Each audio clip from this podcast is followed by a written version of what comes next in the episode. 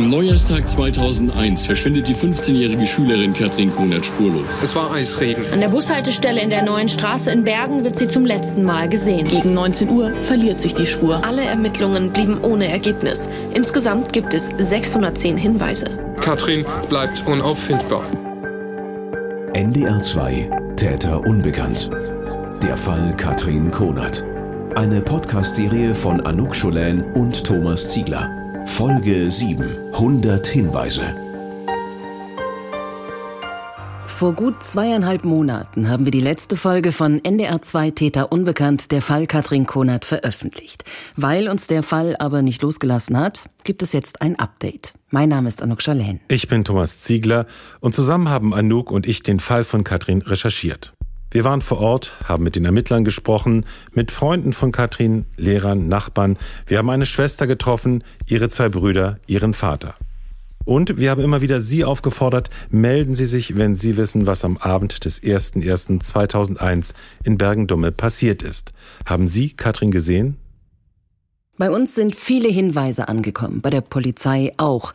Ein anonymer Tipp, der bei den Beamten einging, hat dazu geführt, dass ein Waldgebiet in der Nähe von Bergendumme durchsucht wurde. Gefunden wurde nichts. Und nichtsdestotrotz muss man wieder hierher, ne? Wir haben das Gefühl, wir müssen noch mal hinfahren und uns vor Ort umsehen. Mitte Januar haben wir die Info bekommen, es wird eine Suche in einem Waldstück geben. Aber ich wende gleich und dann können wir da vorne warten. Mit Baggern werden Anfang des Jahres einzelne Schichten abgetragen, um zu prüfen, ob hier vor langer Zeit gegraben wurde. Das Gebiet liegt zwischen Bergen und dem nächsten Dorf Jegel. Vom Waldrand aus kann man beide Ortschaften erkennen. Bis dahin kommt man noch locker mit dem Auto. Danach führt eine Art Weg durch den Wald, aber hier ist man besser zu Fuß unterwegs. Wir sind mit Annegret Dau-Rödel verabredet, der leitenden Ermittlerin im Fall Katrin Konert. Uns nicht sicher, ob Sie das sind. Wir haben uns Anfang Dezember zuletzt gesehen, seitdem immer mal wieder telefoniert. Eigentlich müssten wir jetzt hier und dann links von ein kleines Stück rein. Ja, super. Wir gehen ein Stück. Rechts Wald, links Wald, nach etwa 100 Metern sowas wie eine Kreuzung. Hier, links von uns, ist das Stück, das die Beamten sich so genau angeschaut haben. Hier ist, äh, sieht man so eine bestimmte Stelle hier auch im Wald, wie Sie vielleicht erkennen. Ähm, ist auf Google Maps Karten nicht ganz so ersichtlich, dieser Hauptweg eigentlich schon. Und äh, hier nach links rein äh, befindet sich eigentlich dieses Gebiet, was für uns sehr interessant war, wo das der mögliche Ablageort sein sollte. Das ist ein alter Rückeweg jetzt hier sozusagen noch, wie Sie vielleicht erkennen können, der dann hinten so einen kleinen Linksbogen noch macht und dann abrückt. Natürlich sehr totes Holz, was hier auch drum liegt. Es ist eingewachsen hier alles. Hier wurden halt so die ersten Schichten abgetragen. Man konnte aber nichts finden. Die Suchaktion ist durch zwei anonyme Hinweise kurz vor Weihnachten bei der Polizei ausgelöst worden. Die Ermittler gehen aber davon aus, dass beide Hinweise von einer Person kamen. Die Ermittlungsgruppe zieht daraufhin alle Kräfte zusammen. Archäologen, Anthropologen, Experten der Kriminalpolizei, Leichenspürhunde, Bagger. Die Familie von Katrin wird informiert. Achtung, es wird eine Suche geben, die öffentlich bekannt werden wird. Am 21. Januar, einem Montagvormittag, fangen die Bagger an, die Erdschichten abzutragen. Wie groß war das Gebiet? Das war nicht groß. Das war schon ein direkter Hinweis zu einem bestimmten Gebiet. Nur wir haben natürlich großflächig angesetzt und äh, uns das ganze Gebiet oder den ganzen Wald hier auch eben angeschaut und dementsprechend auch mit Geologen, Archäologen, die anhand ähm, der Gegebenheiten, die man einfach auch sieht, vielleicht Veränderungen äh, schon mal ausmachen können und wo wir dann einfach dann auch Nachschau gehalten haben. Wie hat sich das angefühlt, als Sie das erste Mal hierher gekommen sind und mit der Hoffnung, dass Sie jetzt hier eventuell was finden? Das Gebiet ist sehr interessant, weil es einfach auch von der Lage her so günstig liegt, wo wir eigentlich auch diesen Radius drauf gelegt haben. Von ähm, diesem Abhandekommen, also dieser Straße, der neuen Straße, wo Katrin eigentlich von der Bushaltestelle letztmalig gesehen wurde, eben auch weggekommen ist, wie auch immer, ähm, nach Hause wollte, lag es eigentlich in diesem Trichter, der, der für uns einfach interessant ist, wo wir gesagt haben, es ist eine Person gewesen, die einfach diesen Bezug hat, die hier lang gefahren ist und das bot sich schon an, dass das ihr ein ideeller Ort ist, auch um Katrin abzulegen. Mhm. Ja, es ist bewachsen hier. Hin und wieder gibt es natürlich äh, Radfahrer oder eben äh, Fußgänger, Spaziergänger, die hier einfach lang gehen. Aber das ist von der Straße weg. Ja, ist Ja. schon optimal eigentlich. Ja, absolut. Wurde vorher in diesem Gebiet auch schon mal gesucht? Das ist richtig. Das ist richtig. Zu Beginn, als äh, Kathrin weg war, gab es hier auch Kräfte, die das Waldgebiet durchschritten mit sogenannten Stöberstöcken eben. Zur damaligen Zeit war es jetzt äh, recht gefroren dann auch noch. Dabei kann man auch schon was übersehen. Oder wenn man nur mit Stöckern reinsticht und man nicht tief genug sticht, äh, ist das nicht unbedingt, dass man dann irgendwas erkennt oder da passieren auch mal Fehler, sage ich mal, wo man vielleicht auch was nicht äh, so sieht.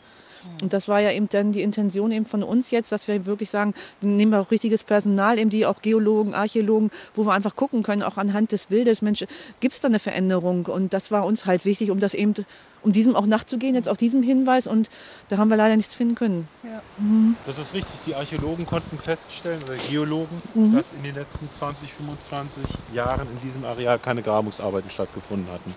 Genau, es gab zwar Auffälligkeiten, auch direkt an dieser besagten Stelle eigentlich, die die wir als möglichen Ablageort hatten, dass es da zu Beginn gleich, oh ja, das gibt eine Auffälligkeit, aber nach näherem Abtragen des, der oberen Schichten äh, konnten wir dann ausschließen, dass weiter gebuddelt wurde und dass da etwas, dass jemand dort ja, beseitigt wurde. Wir haben eben auch hier links und rechts eben noch so ähm, Löcher gemacht und haben auch Leichenspürhunde nochmal gehabt dass sie vielleicht irgendeinen Geruch auch ne-, aufnehmen konnten. Deswegen sind hier auch so mehrere Grabungen jetzt erfolgt. Ne? Das sieht ja aus wie so eine kleine Rinne. Äh, das heißt, wie tief das, haben Sie das abgetragen? Das sind wenige, äh, ja, das sind so Erdschichten, die sich da bilden. Also ähm, die erkennt der Geologe ja gut. Also ich habe jetzt Zentimeter, weiß ich jetzt gar nicht. Also es ist schon ein bisschen tiefer abgebuddelt worden. Ne? Meter, Aber das sind immer so Schichten, die man halt so sieht. Und äh, wenn eine Schicht dann irgendwann durchbrochen ist, weil darunter ja eine andere Erdschicht ist, ja. verwühlt das ja und dann sieht man das, kann man das optisch erkennen. Okay.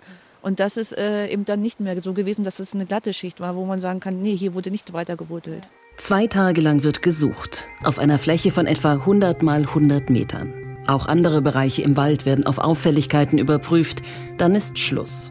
Gefunden wird nichts. Sie ermitteln seit Monaten und sie hoffen natürlich, wie alle, äh, inständig irgendwas zu finden. Jetzt gibt es einen Hinweisgeber, der sich zweimal meldet und jetzt fahren sie hier hin und denken, Mensch, ne, vielleicht finden wir was.